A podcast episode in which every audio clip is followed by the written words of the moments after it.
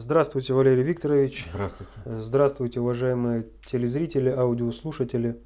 Сегодня 22 сентября 2014 года. И сегодняшний наш выпуск мы начнем э, с вопроса. Вас, Валерий Викторович, просят прокомментировать второй раунд минских переговоров. Да, вот если первый переговор, э, который первый раунд э, переговоров контактной группы в Минске, он вызвал либо ярое отторжение, либо такую, ну, будем говорить, пусть не всеобщую, но какую-то небольшую поддержку, то вот э, поддержки второго э, раунда переговоров еще меньше, чем было в первом. Но, что отмечено, могу отметить э, с удовольствием, появилась попытка анализа у людей, что же реально и как происходит. Многие оценивают переговоры, которые идут в Минске, абсолютно в негативном ключе. И в этом отношении надо отдать должное, ну как бы есть основа для того, чтобы так оценивать. Ведь, э, в общем-то, основную, так скажем, работу ведут люди отнюдь э, не настроенные благожелательно к Новороссии и к тем людям, которые подняли восстание против фашизма, э, фашистского переворота э, на Украине. Но нужно вот иметь в виду следующее.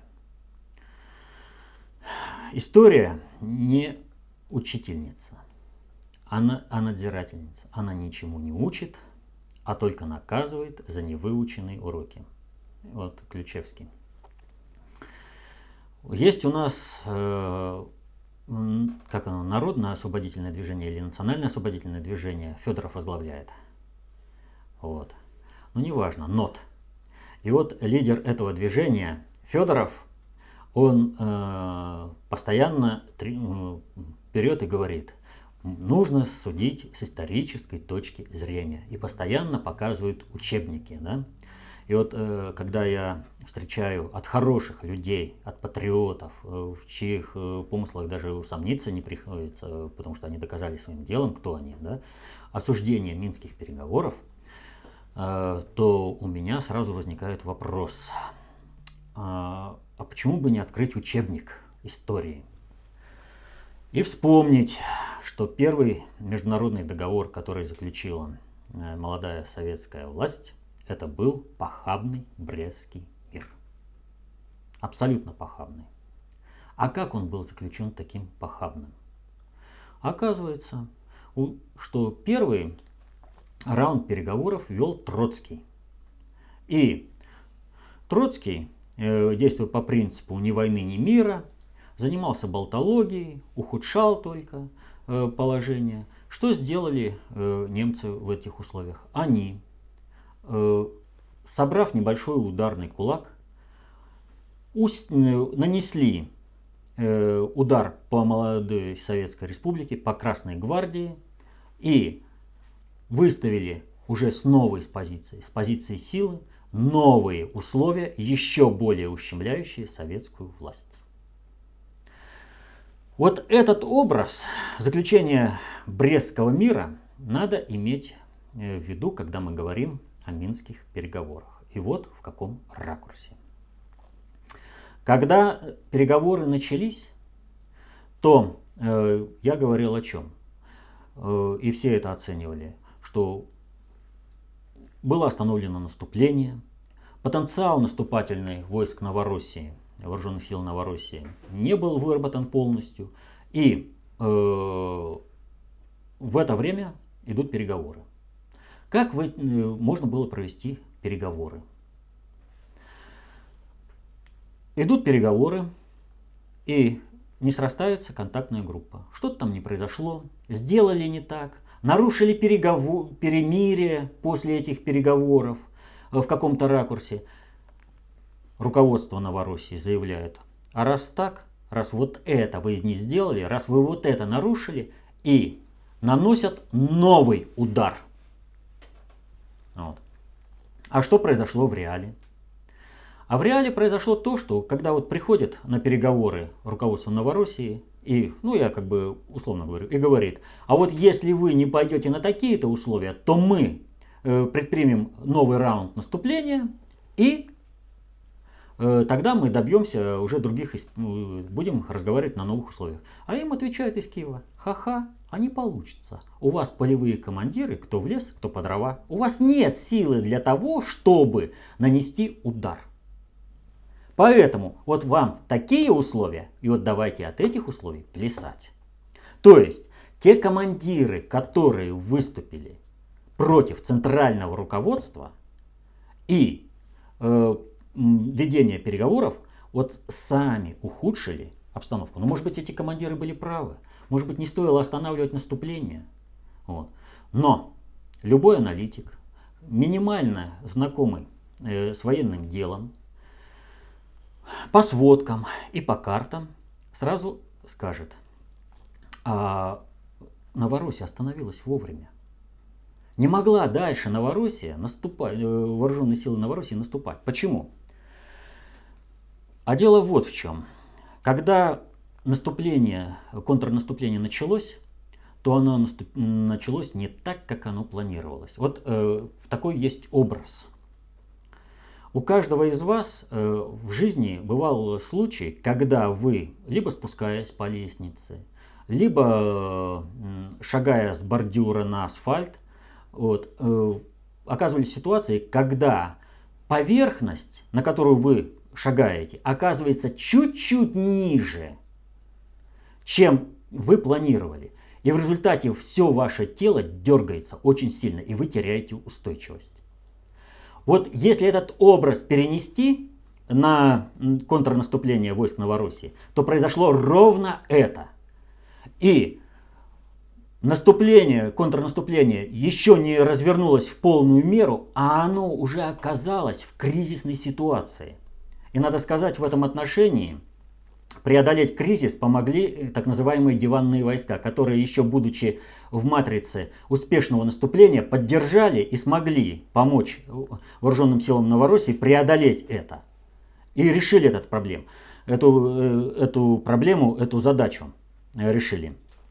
Вот. А если бы диванные войска запаниковали, то еще неизвестно, как бы развернулось. То есть, понимаете, устойчивость вооруженной силы Новороссии потеряли. И нужно было остановиться для того, чтобы обрести вот эту устойчивость. Вот чуть-чуть. Подтянуть тылы, перегруппироваться, переформироваться где-то. Понимаете? Э, обеспечить э, себя вооружениями и боеприпасами. Вот это была самая оптимальная точка. Вот если бы во время переговоров в Минске Вооруженные силы Новороссии сохранили бы единое руководство и сделали все эти мероприятия, то руководство Новороссии могло бы спокойно выйти из э, условий первого Минского протокола и сказать, раз вы нарушаете, а мы начинаем. И, выпол... и войска, которые обрели устойчивость, на остатках потенциале ударили и добились новых успехов. И снова бы предъявляли уже на новых условиях, шли бы другие переговоры. А теперь что имеем, то и имеем. Вот смотрите, какая ситуация. Немцы во время Первой мировой войны это понимали. У них войска были уже измотаны. Они не могли продолжать наступление. Они собрали ударные группы только и они смогли эти ударные группы выполнить свою роль только потому, что была развалена армия советская. Ее еще не было, была только Красная Гвардия. Вот. На фоне этого развала армии советской они смогли навязать новые условия э, Брестского мира. Что произошло здесь? Потенциал наступления не выработан, но реализовать этот потенциал, продолжить наступление, помешала буза командиров, которые начали говорить о предательском мире на других условиях бы выходили. Совершенно других. А передышка, она в любом случае необходима. Вот, понимаете, у нас в обществе очень интересная, так скажем, э, патриотическая тусовка. я сейчас буду, в общем-то, говорить о вещах, о которых бы не хотелось говорить, но тем не менее сейчас придется. Вот в исполнении Минского протокола э, киевское руководство, киевская банда принимает решение об особом управлении регионами, э, находящихся в Донбассе. И начинается, а вот оно, плохо все это, вот там предательство, да разве можно, да они там планируют выборы, да все. Но стоп, ребята, прежде чем психовать, вы позволите это сделать? Нет, мы не за это боролись. Тогда чего вы психуете? Тогда вы посмотрите, а на что направлен этот договор? Вот некоторое время назад не было ни одного патриотического сайта, который бы с восторгом не обсуждал бы технологию так называемых окон Авертона. Все, а, вот как поставить, а вот они могут, они могут. Но если вы освоили технологию, то и вы можете. Чего вы орете? Чего вы шумите? Вы что, не видите, что этот закон реальное окно Авертона, которое размазывает, расшатывает политическую устойчивость киевской банды? Вы у себя этот закон не позволите реализовать, а в результате постановки этого вопроса, ведь такой вопрос вообще не стоял. Мир на, на юго-востоке Украины, мир в Новороссии. Общество все в военном э, ключе. Э, им нужно продолжить карательную операцию. Только это истерия. Э, и, и с экранов телевизоров, и со страниц газет, и в интернете, везде. Нужно было поставить задачу, а в каком, в каком ракурсе возможен мир? Сдвинуть точку, чтобы начали, э, там начался другой разговор о мире. А потом можно сделать следующий шаг, следующий шаг. И вот вместо того, чтобы реализовывать эти окна Авертона, патриоты начали истерить. А вот этот закон. Все это делается не так. Поэтому, почему я сейчас об этом сказал? А поезд пошел и изменить уже невозможно. Вот в Одессе уже потребовали особого статуса управления для регионов. Почему-то Донбассу можно, а нам нет. А дальше можно ты Закарпатье. Понимаете? Вот все прекрасно понимают, что воевать нужно в крайнем случае. Недаром на пушках писали «последний довод королей». Вот когда ты воюешь, ты проиграл все предыдущие моменты. Главное, вот, э, людей сохранить, возможность своего развития, а не погибнуть в войне. Вот командир, который ведет в бой для того, чтобы погибнуть, это плохой командир. Командир должен вести в бой для того, чтобы победить. А побеждают не только на поле боя. Вот есть фильм э, и книга «А зори здесь тихие». Там старшина говорит – Понимаете, старшина обладает житейской мудростью. Война это не только кто кого перебьет, но война кто кого передумает. Передумать надо. Надо так строить, э, чтобы у тебя, э, если ты уж получается так, что перед тобой стоит танк, чтобы перед тобой не было 10 танков, а был только один этот танк. А нужно еще сделать, чтобы этот танк в тебя не выстрелил. А еще лучше, чтобы он развернулся и выстрелил в твоего противника – все это делает информационная война. В информационном плане. А для того, чтобы достигнуть это, нужно было участвовать в мирных переговорах. Вот что требуется населению Донбасса, населению Новороссии? Им требуется разрушенная, как Первомайск, э, все города, вся инфраструктура? Да нет. Им требуется нормальная мирная жизнь. И чем меньше придется восстанавливать, тем лучше, комфортнее людям там будет жить. Следовательно, если появляется возможность мирным путем освободить территорию Новороссии, как минимум двух э, областей, Луганской и Донецкой, надо от этого отказываться? Нет, не надо. И вот враги-то, они реально понимают. Началась буза полевых командиров. Что они делают? Вот произошел такой, э, этот, кто называется, э, такое событие.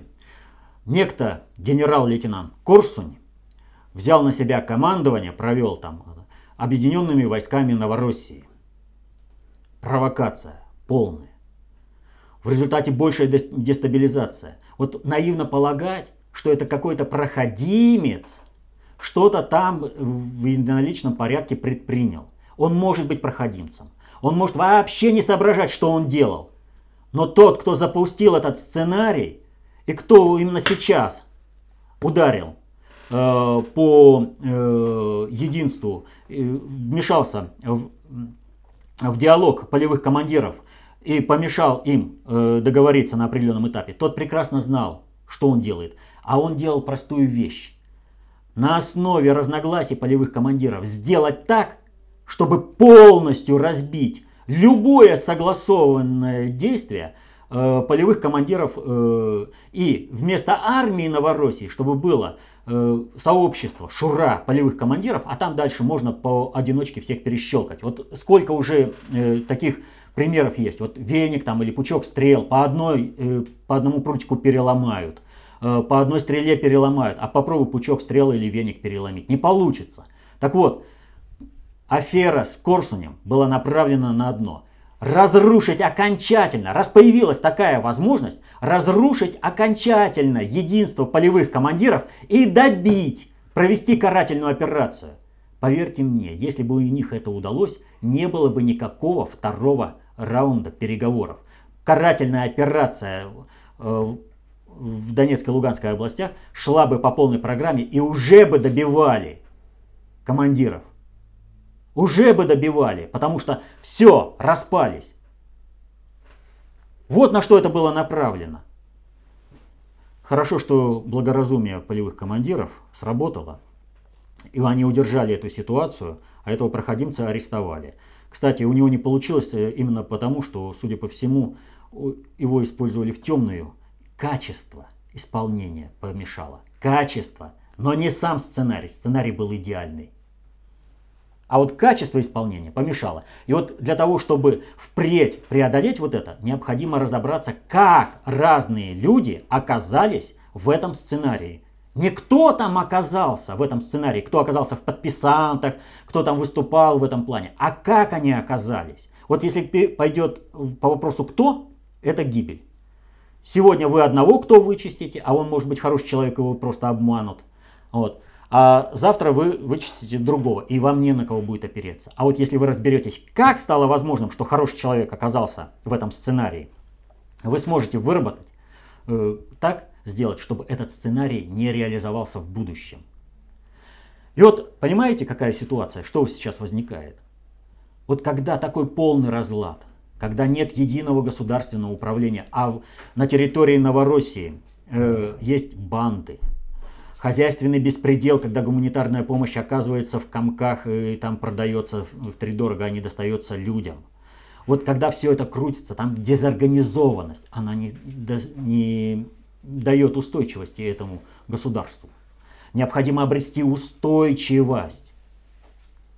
А повторю, вот это восстание против Минского э, соглашения, оно только дестабилизировало положение. И теперь, естественно, ребята, получите то, что вы э, сделали. То есть условия следующих периодов, э, следующих переговоров будут гораздо жестче сами, все сами это сделали. А вот если бы сохранили единство, единое управление, единое государственное направление и смогли бы продолжить наступление, было бы все по-другому. А теперь еще дальше. А в каких условиях руководство Новороссии ведет переговоры? Вот посмотрите, тому же Захарченко при, э, приходится противостоять э, против согласованной позиции киевской банды в лице Кучмы и Зурабова – не надо заблуждаться, Зурабов воюет против России и против Новороссии. Он отстаивает интересы фашистской банды, фашистского вот этого бандитского беспределанного. И именно поэтому он заявляет, что добровольцы, добровольцы по зову души, приехавшие, на Украину, защищать женщин и детей от геноцида, являются наемниками, такими же наемниками, как те же э, американцы из Грейстоун Академии, вот. Такие же, как поляки, получающие за это деньги в свободно конверти конвертируемой валюте. А почему он это сделал? Сейчас вся элита определяется где она будет в этом, э, вот Соединенные Штаты потребовали, нам без разницы, как будет Путин, Путин вынесен из Кремля, с дыркой в голове или с почетом. Так вот, Зурабов своими делами показывает на то, что он работает, чтобы Путин из Кремля был вынесен с дыркой в голове. Он всемерно вредит. И вот представьте себе ситуацию тому же Захарченко, да, с одной стороны буза среди командиров опереться не на что, да? А с другой стороны, вот такие помощнички от союзного государства Россия. И попробуйте вы в этих условиях дипломатических добейтесь хороших результатов, а добиваются, между прочим, вот в этих условиях далеко не худших результатов. Далеко не худших. Их можно улучшать. А самое главное, самое главное, нужно понимать простую вещь. Вся эта Минская контактная группа имеет прежде всего легитимизацию государства Новороссия и сделать э, руководство Новороссии рукопожатным среди э, руководителей западных государств. Вот что сделали э, Соединенные Штаты, когда создали Косово? Они этого Хашима Тачи тут же переодели в пиджачок и начали возить и заставлять здороваться. Но Соединенные Штаты могли себе это позволить. А нам нужно создавать информационное поле, чтобы с тем же Захарченко здоровались и президент Франции, и президент, это канцлер Германии, и все остальные, чтобы воспринимали его как субъекта международной политики. Необходимо это делать. Не будет этого, не будет и государственности. Рассчитывать на то, что Новороссия сможет э, работать в режиме э, Приднестровья, но это, мягко говоря, не фантастика, а не хочется резких слов говорить, но не будет этого приднестровского варианта. Не будет.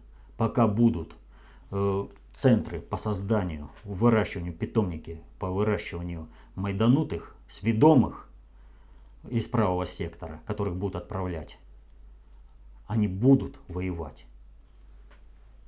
Потому что их выращивают именно для того, чтобы они воевали. А нужно сейчас обеспечить мир. И вот смотрите, ситуация. Э, что нужно сейчас сделать? Необходимо государству институализироваться, пробить информационную блокаду. Так или иначе, сейчас встает э, вопрос о том, что армия, э, вернее не армия, а война э, должна затихнуть. Ну, ресурсы не позволяют, в общем-то, ни Украине, ни Новороссии, а самое главное, в войне не заинтересованы, уже не заинтересован Запад. Вот. То есть этого уже удалось добиться, и Запад начал проводить свою политику более активно.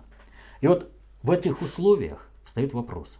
Вот мы говорим о чем? Когда воюем, это в последнюю очередь. Что Соединенные Штаты? Они тоже прекрасно понимают, что воевать нужно в последнюю очередь. Они что организовывают? Они организовывают всякие революции. Так почему же нужно отказываться от этой революции э, на основной, так скажем, э, территории Украины? Нужно идеологическое единство, устойчивость управления киевской банды нарушить. Нужно обеспечить это. Пусть они зимой столкнутся со всеми проблемами, и пусть они их решают. Пусть эти сведомые псы рвут киевскую банду, они атакуют Новороссию. Как это можно решить? Только путем переговоров. Но это можно решить только если будет единое государство. И будет единство среди полити... Э, полевых командиров. Будет армия, а не шура какая-то. Вот такая ситуация. Все происходит наилучшим образом, сообразно реальной нравственности и этике всех участников процесса. И результат мы делаем сами.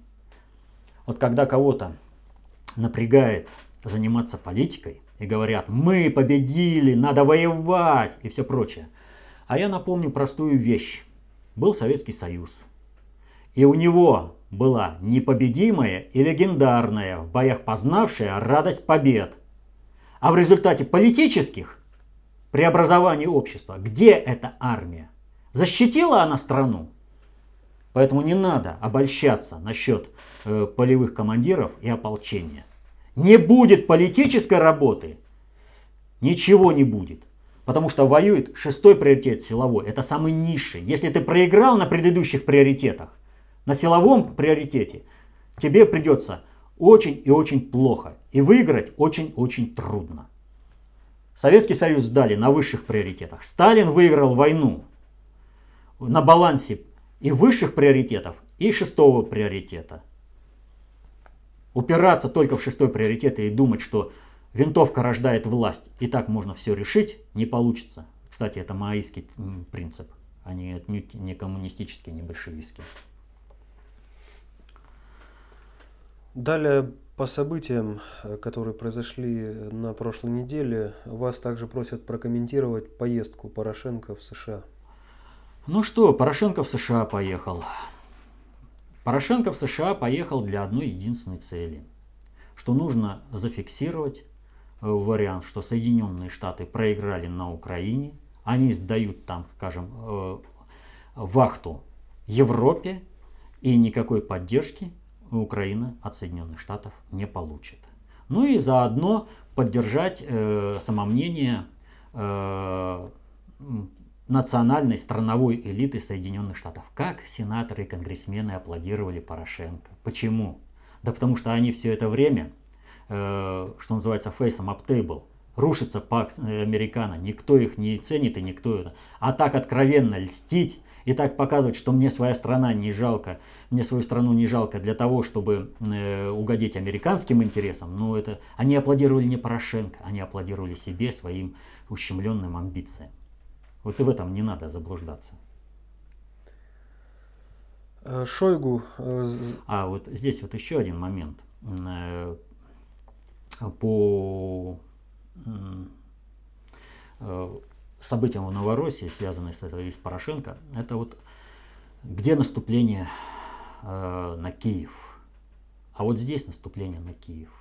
Сами полевые командиры остановили это своим дисбалансом. И э, опять же скажу, почему стояла в результате вот э, этого э, и бузы командиров, и заговора с целью расчленения всего государственного управления и вооруженных сил Новороссии, вот генералом этим так называемым Корсунем, да? Почему? А потому что та устойчивость, которую вооруженным силам Новороссии придал предыдущий командующий Стрелков, и та устойчивость, которую государственности Новороссии придал Бородай, позволила преодолеть вот их отношения со всеми командирами, выстроенные, позволили преодолеть вот эти разногласия и разобраться, что здесь кроется мина. Не было бы сделано, проделано вот этой э, работой Стрелков, не было бы удачного этого контрнаступления, там можно гадать, э, смог бы Стрелков лучше справиться вот э, с тем моментом, когда армия Новороссии фактически просела в этом наступлении, и вот говорят, там Мариуполь можно было взять, там нельзя было взять. Нельзя было взять Мариуполь. Вот э, все, что можно было сделать, это зашла одна группа в Мариуполь, обеспечила необходимый фонд для минских переговоров контактной группы, и все. Вот. А нельзя было по одной простой причине, говорю, устойчивость была потеряна. Нужно было передышка. А вот этой передышки не дали. Во время этой передышки была буза. Вот. А так можно было бы расширять совершенно. Понимаете, ведь э, многие воспринимают именно поход на Киев именно как поход танков на Киев. А это должен был политический поход на Киев. Изменение политического режима в Киеве. И обеспечение политической устойчивости Новороссии. При этом надо понимать, что э, Луганская и Донецкая, Донецкие области по э, менталитету населения в результате всех произошедших э, событий резко отличаются даже от пограничных областей, таких как Харьковская или Запорожская. Отличаются. А соответственно в зиму они должны входить на разных условиях. И пережить зиму на разных условиях.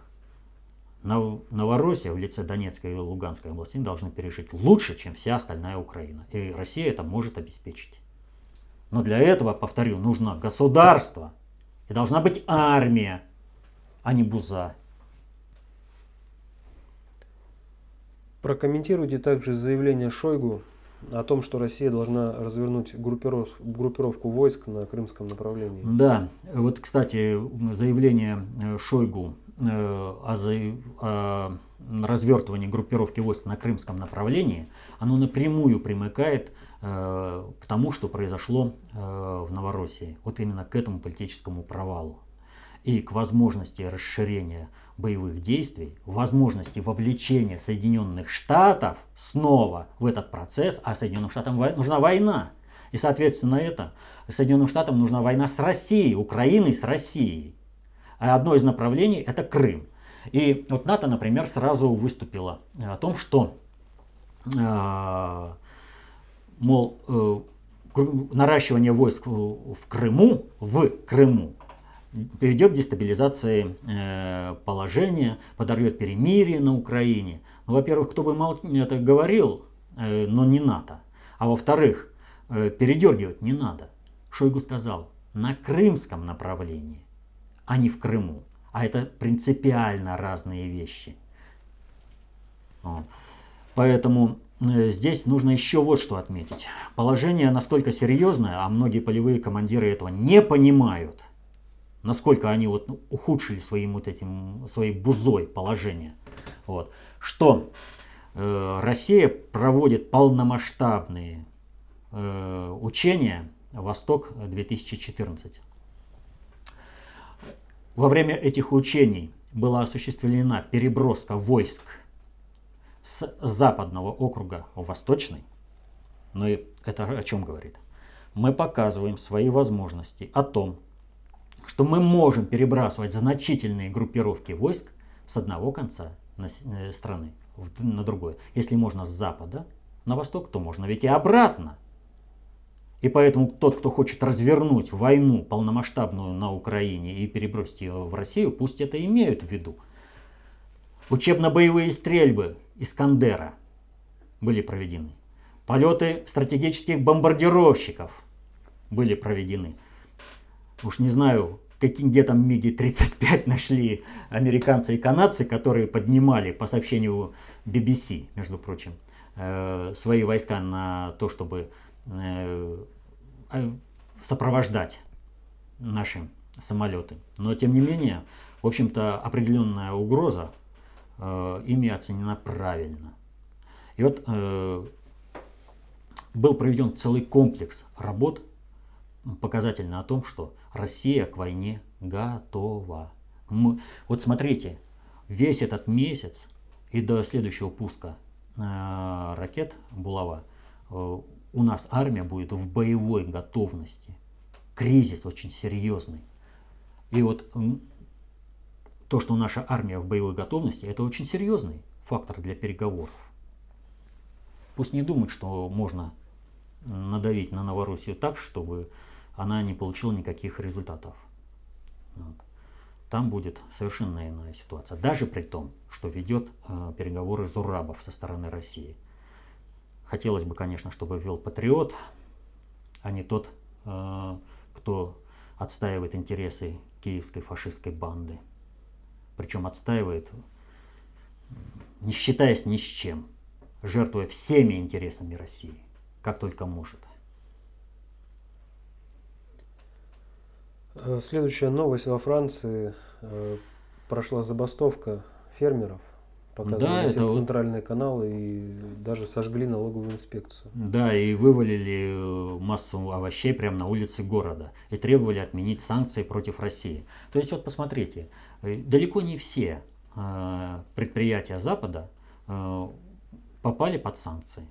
Вернее, они поставляли в Россию продукцию, но не поставляли. Но то, что Россия перестала потреблять продукцию, вызвало переизбыток, падение цен. И там, так же как и везде, вот кто имеет возможность во властных э, коридорах пролоббировать свой товар, тот его и продаст. И, естественно, те фермеры, которые э, производили по мелочи и продавали на свободных рынках, вдруг оказываются выдавлены сверху. Потому что те, кто не смог поставить овощи в Россию, заняли те ниши, которые были у фермеров. А это только первые цветочки, э, так звоночки. Дальше будет больше. Вот э, нужно только потерпеть. Есть приоритеты управления. И эти приоритеты работают. Самый быстродейственный, но самый неэффективный по удержанию результатов – это шестой, силовой приоритет. А экономический – это уже четвертый. Он еще менее быстродейственный, чем э, э, вот этот силовой приоритет, но он более устойчив во времени. И удар по экономике Запада будет более устойчив. Но нужно подождать этого результата. Поэтому, э, когда говорят, что вот санкции, Россия, там контрсанкции, да что она может там сделать Западу, она уже показала, что она может. Этих фермеров никто не выгонял, они сами по велению своей души пошли, потому что они разоряются. А это как бы добавляет устойчивости политическому режиму в той же Франции. Добавит политической устойчивости в Польше, э, в Германии, в Голландии, откуда мы перестаем потреблять э, продукцию. Ни в коей мере. Там рушится политический режим, и тогда уже это наша силовая составляющая, когда мы начинаем диктовать на переговорах свою волю. То есть, смотрите, ребята, мы можем вас стабилизировать, а можем и не стабилизировать, а можем даже еще добавить, мы еще по ряду направлений санкций введем. Так что политика, она требует спокойствия и понимания процессов управления. А вот если не понимаешь процесса управления, то тогда и силовым способом ты ничего не добьешься. А если либо ты занимаешься политикой, либо политика займется тобой. Также на прошлой неделе э, новости на центральных каналах начинались э, с сообщения о том, что заведено уголовное дело и арестован миллиардер Евтушенков. Да, это вообще достаточно странное событие. Многие пытаются найти объяснение в прошлом Евтушенкова. Это как бы э, ну как объяснимо. Но на самом деле вот что. Э, в настоящее время, когда Соединенные Штаты э, своими санкциями надавили на различных олигархов для того, чтобы побудить их к совершению государственного переворота в России, э, среди олигархов появилось брожение. Одни пытаются выжить вместе с Россией, а другие пытаются выжить вместе с Западом. И это выживают не олигархи. У нас все олигархи это назначенные. Вот был Советский Союз. Все, у всех был э, одинаковый э, достаток. Да? Но вдруг один стал владельцем заводов газет-пароходов, а другой пошел на улицу побираться. Почему? Да потому что решением партии и правительства было назначено, так, Товарищ Гусинский, будешь таким-то олигархом. Товарищ Березовский, будешь таким-то. Товарищ Ходорковский, будешь таким-то олигархом. Тебе в собственность вы отписываем вот это. А вы, товарищ Евтушенков, будете вот таким-то. Ваша собственность составляет то, то, то, то. Никто из них не заработал ни копейки в своей жизни. Они все назначенные олигархами. Им всем распределили эту собственность. А они все ходячие кошельки, карманы. Реальные собственники, те, кто распределяли это определенные клановые группировки, которые имеют свои позиции в управлении. И, соответственно, эти клановые группировки, они выстраивают свое отношение. Либо они с Россией, либо против России. И вот это все в результате санкций перебурлило. Оно и сейчас бурлит. И поэтому сказать, кто конкретно наехал на Евтушенкова, и какому клану что было показано, пока не представляется возможным. Ну, в открытой информации пока такой информации, в открытых источниках пока такой информации нет, а инсайда ну, у нас нет. Мы только на основе источников открытых. Также вышел ролик Михаила Хазина, э, где он э, сообщил, что у Путина на современном этапе должны быть концептуальные основания власти шире, чем для осуществления управления в России. Ну, вообще просят прокомментировать это. Ну, это, в общем-то, э, непонимание сути концептуальной власти. Концептуальная власть автократично игнорирует все э, процед... выборные процедуры и посвящения. Вот.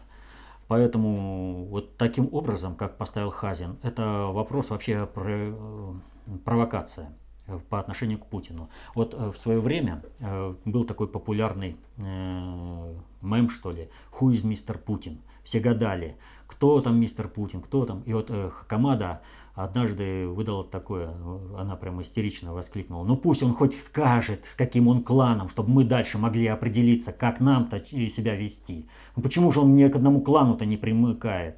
Вот. Пусть определяется. Так вот, э, в этом отношении, э, что сделал Хазин? Он, в общем-то, провоцирует Путина на оглашение э, концептуальных основ, которые проводит Путин того управления, которое проводит Путин. Как только Путин эти концептуальные основы огласит, он будет сразу под ударом. А зачем это надо? Путин делает все как надо. Все, что нужно, он оглашает. Вот, например, 20 ноября 2013 года он утвердил своим указом концепцию общественной безопасности государства. А если там какой-то чиновник, какой-то служащий из прокуратуры вдруг возомнил себя выше Государственной Думы, которая концепцию эту рекомендовала к внедрению в результате парламентских слушаний, и выше президента, который утвердил это указом, ну пусть подумает этот чиновник, так ли его интересы связаны с Соединенными Штатами, чтобы он мог рисковать всем, выслуживаясь перед ними. Это я не потому, что там Хазин определился это самое. Это я уже о том, что как бы делает Путин и как у нас чиновники воюют против России. Вот они сейчас и Путина пытаются спровоцировать. 18 сентября прошел референдум в Шотландии. Ну, референдум как таковой, он по себе ничего не означал. Какой бы результат ни был, он все равно был бы ну, в плане, э, это, жел, короче, приемлем для э, руководства той же британской короны.